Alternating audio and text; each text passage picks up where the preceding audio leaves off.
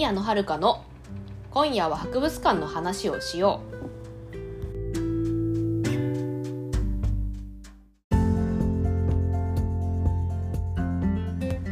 皆さんこんばんは宮野遥です。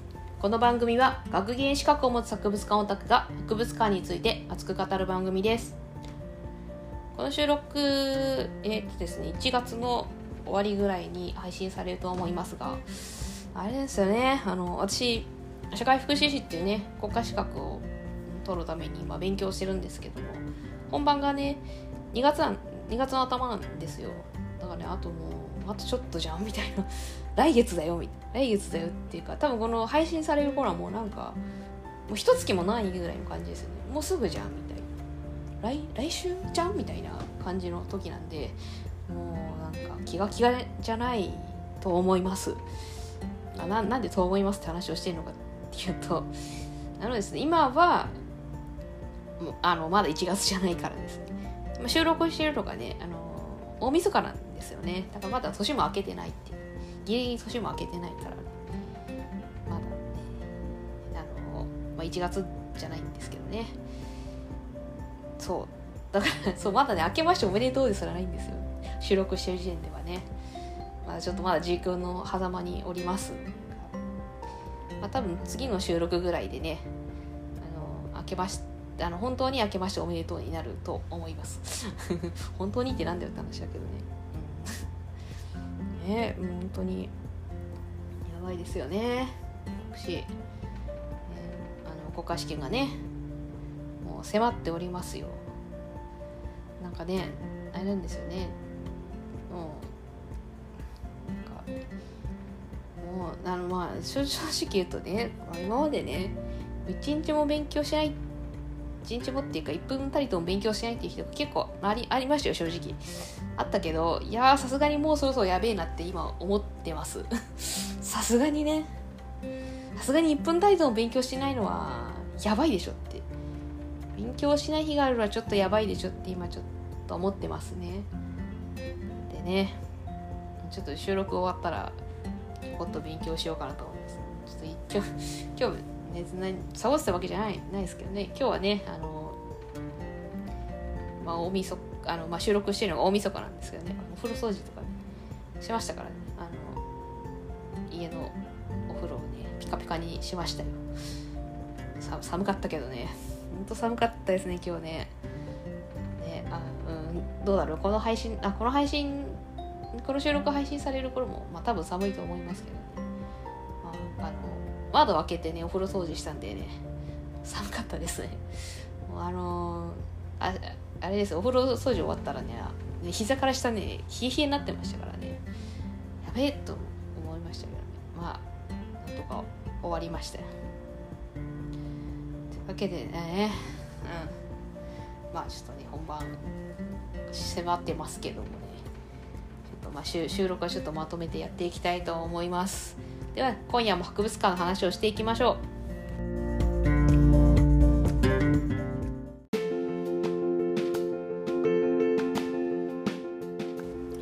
改めまして宮野遥です。今夜はですねあの昨年ブラタモイでも紹介されてました江戸東京博物館の話をしたいと思います。ああれですけどね、まあ、ブラタモリ江戸東京博物館の紹介っていうよりはちょっとなんだ水道事情みたいな話でしたけどね。あのタイトルがねあの「江戸の水が東京を潤す」あの潤あの語尾がね疑問形なんですけど。っていうのがねメインテーマでしたけどもね。まあとても興味深いお話だったんでちょっと触れていきたいと思います。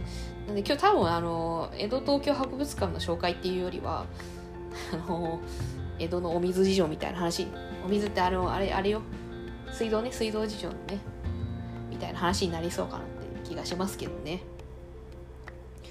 そうブラタウンにいつだったかな。多分ね昨年のえー、っと11月か。11月の終わりぐらいに放送されました。えー、っともちろん私見ましたけどもね。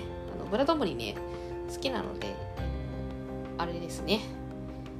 録画してみております。あ間違えた。11月の初めに放送されてます。大変失礼しました。そうあのそブラタモリ好きなんでね録画して見ておりますね。いつもね。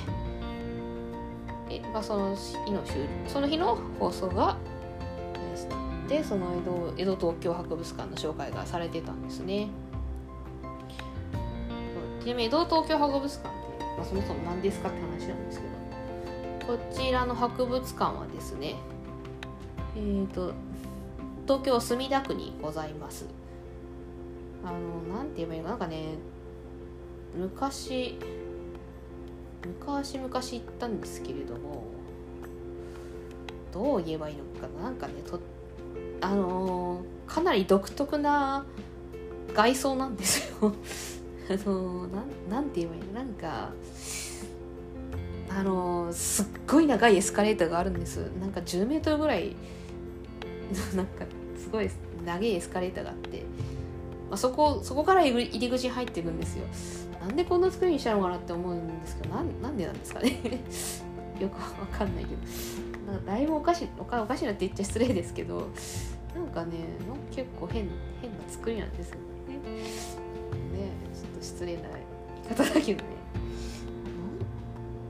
なんだろうななんかまああれですね。えっとなんか上のななんだろう。なんかこのこの建物どういう構造になってんのかな。なんて言えばいいのかな。なんか一応そのビルは、まあ、ちょっと今ホームページ見てるんですけれどもなんかね一応ビルはね7階建て？地下1階含めてなんか7階建てぐらいまであるんですけど なんだこの作り？変な作りだな。なんか4階からあ違うか？えーと 5, 5階？56階がまあなんか展示室ですね。その江戸東京博物館の展示室なんですよね。でななんなんだろう？なんかまあ34階はなんか一応あるんですけどなんか吹き抜けというか空洞みたいな形になってます。ちょっと詳しくはあの検索してみてください。なんかどう説明していいかわからないこの特殊な構造を。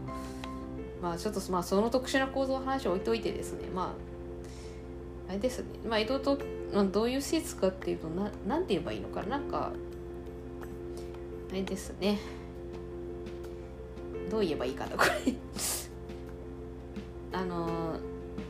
なんだろうその、まあ、タイトル通りっちゃタイトル通りなんですけど、まあ、江戸時代の江戸時代なんかそのね人々はどんな暮らしをどんな暮らししてたのかって江戸時代に生きてた人ってどんな暮らししてたのかとかそういう展示が主ですね。街の暮らしだったりとかなんかどう街並みどうだったのみたいな。かまあそういうそういう展示が主なその江戸東京博物館の展示です結構ね面白いんですよね。多分だいぶ前なんですよね。だからちょっと記憶が薄れてますけどね。あれなんですよね。あのラブラタモリでも紹介されてましたけど建物の中にね橋があるんですね、この橋なんだっていう話なんですけど日本橋ですね。あの多分なんだ浮世絵って見たことある方も多いかと思うんですけどあのなんか日本橋ってあのなんか太鼓橋みたいですっごいアーチがなんかなんだろうすごいなんかカーブがなんかカーブが急みたいな感じのイメージだと思うんですけどなんか実際はそこまではなんか傾斜きつくないらしいです。なんか緩やかなカーブを描いた橋らしいです。ねそのブラトムイでもねそういう風に説明されてるんですけど。でなんか結構ねこの日本橋って長かったらしい。なんか本物はなんかめちゃくちゃ長かったらしいのであのこの江戸東京博物館の中の日本橋はなんか半分ぐらい北側半分を再現してるらしいです。それでも結構長かったけどどんぐらいあったかな。ちょっと覚えてないんですけど、割と長かった気がしますね。その半分でもね。どんぐらいあったかっつうのがあんままり覚えてない。だいぶ前に行ったからあんま覚えてないんですけど。どうかな。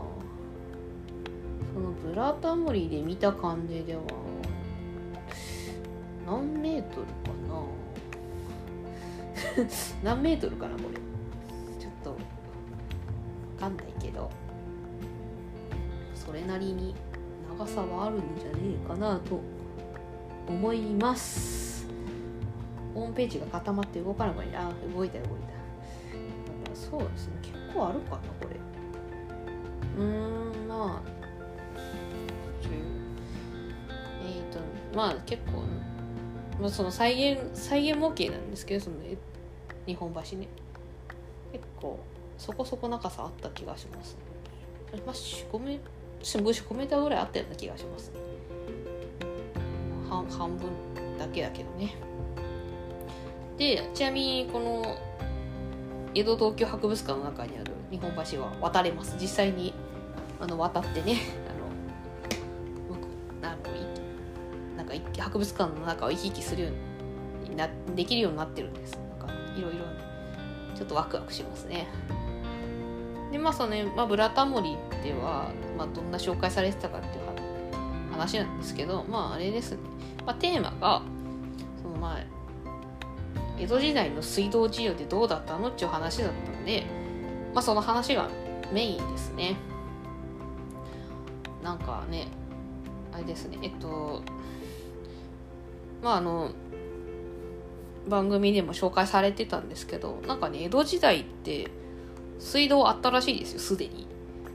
びっくりって感じです。よね水道はなんかね近代になってからじゃねえかっていうのを思ってたんですけど私も。実は江戸時代から水道あったんですよね。えって感じです。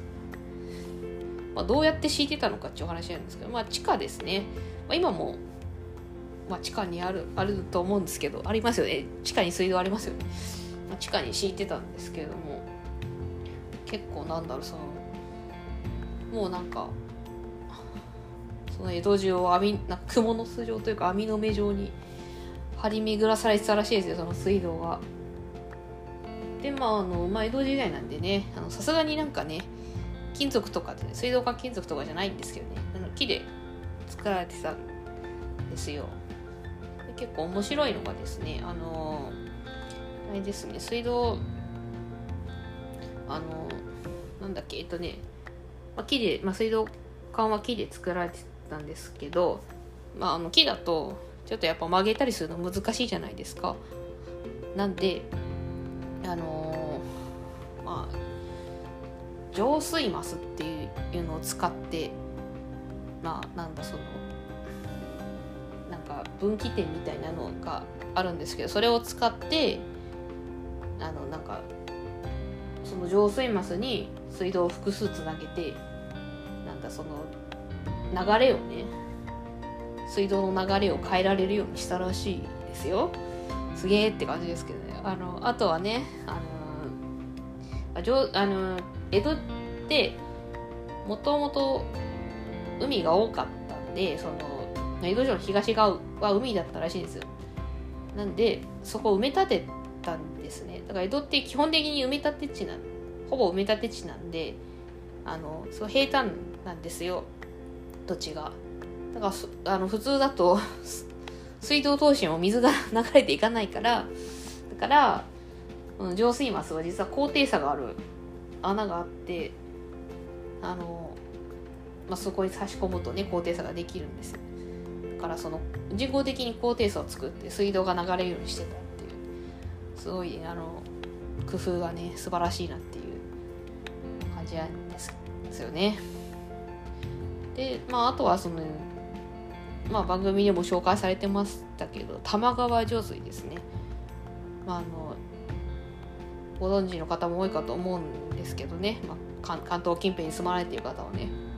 あの玉川上水って何だっちゅう話なんですけど、まあ、人工の用水路なんですね。あの飲み水に使うための用水路。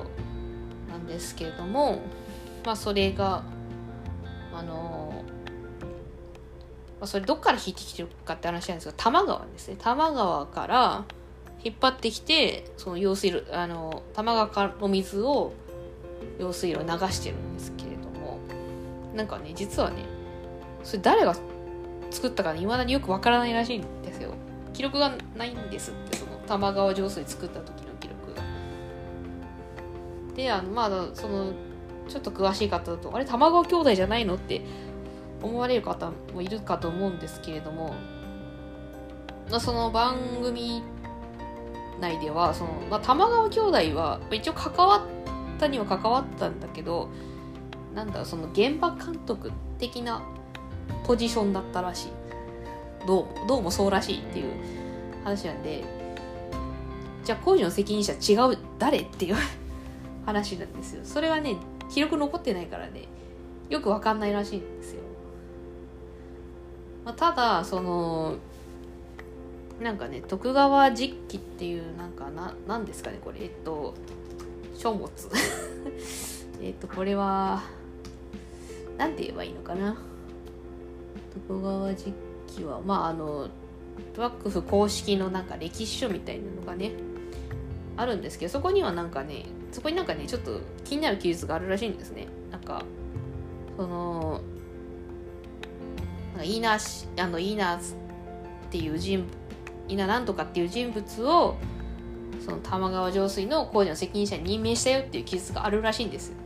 だからその工事の責任者で要はその玉川上水のルートを考えたのはその伊那市じゃねえかっていう説でまあなんかちょっと番組的にはそういう説で語ってましたね、あ、なんかそう私もそうなんじゃねえかなと思うんですけどちなみにその伊那市があれですねなんだっけねえっと利根川の治水工場なんか担当してたらしくてちょっとごめんなさい私も詳しくないんですけどあの、まあ、その利根川の治水工事の時なんかそのなんか利根川の流れを変える工事をしたらしいんですねその伊那市がね。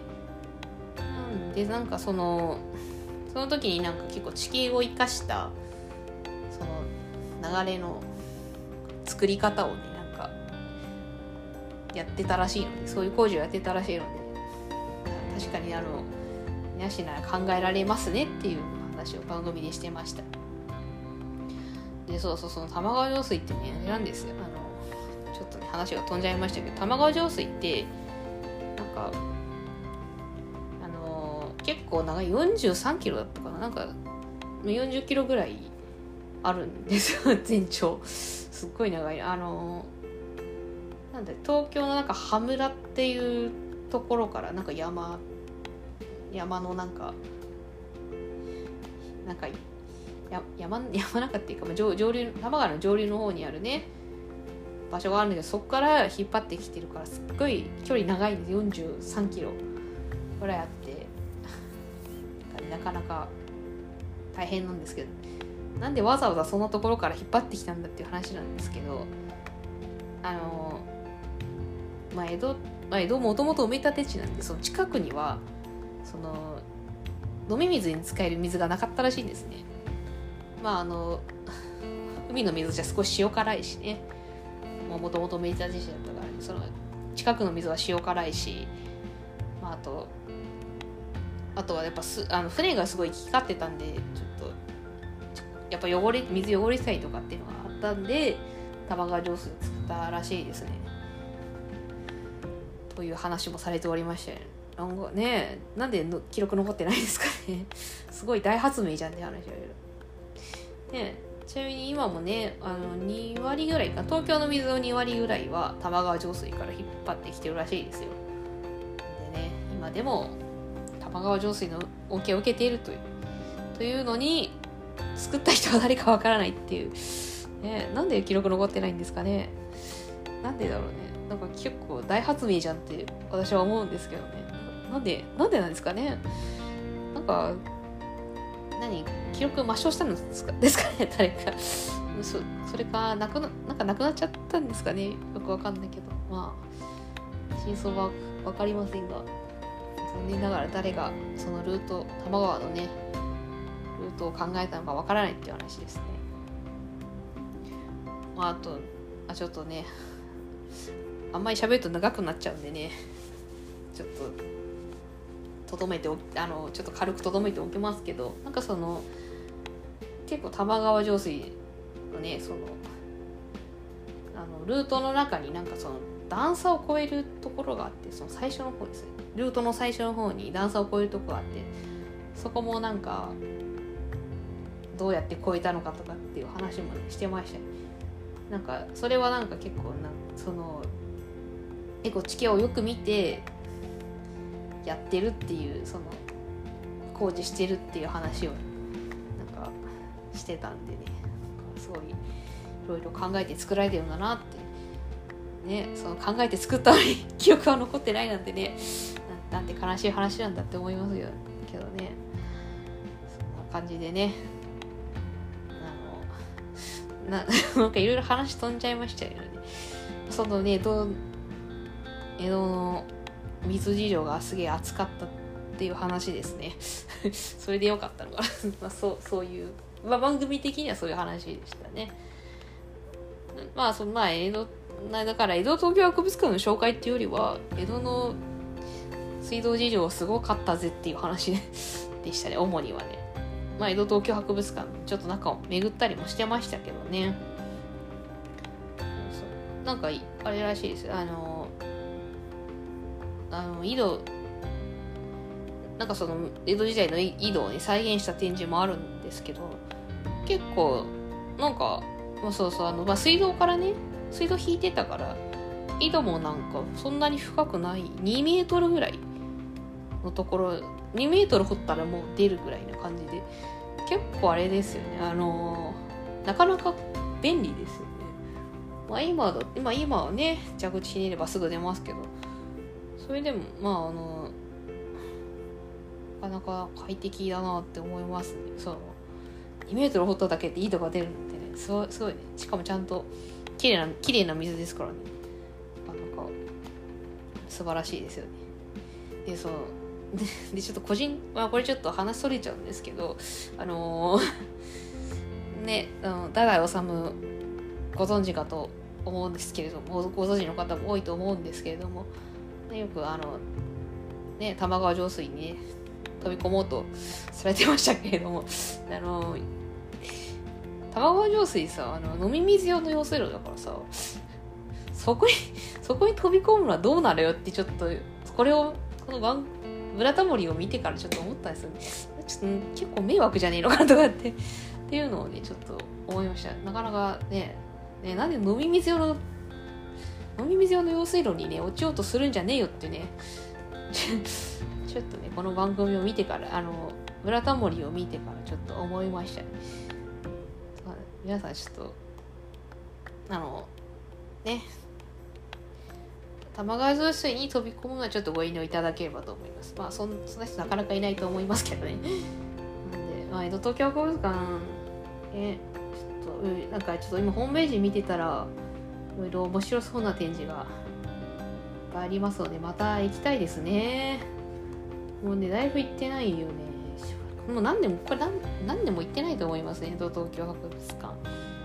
まあ、コロナになる前からもうだいぶだいぶ行ってないのでねそうねまた行ってみたいと思いますもうなんかちょっとな何調べたいのかよく分からなくなっちゃいましたけど、まあ、江戸東京博物館はねその展示がここ江戸の江戸の街並みがかなり細かく再現されてて面白いっていうのとあのブラタモリのこの 江戸東京博物館を紹介している回あの機会があったら見ていただきたいなと思います。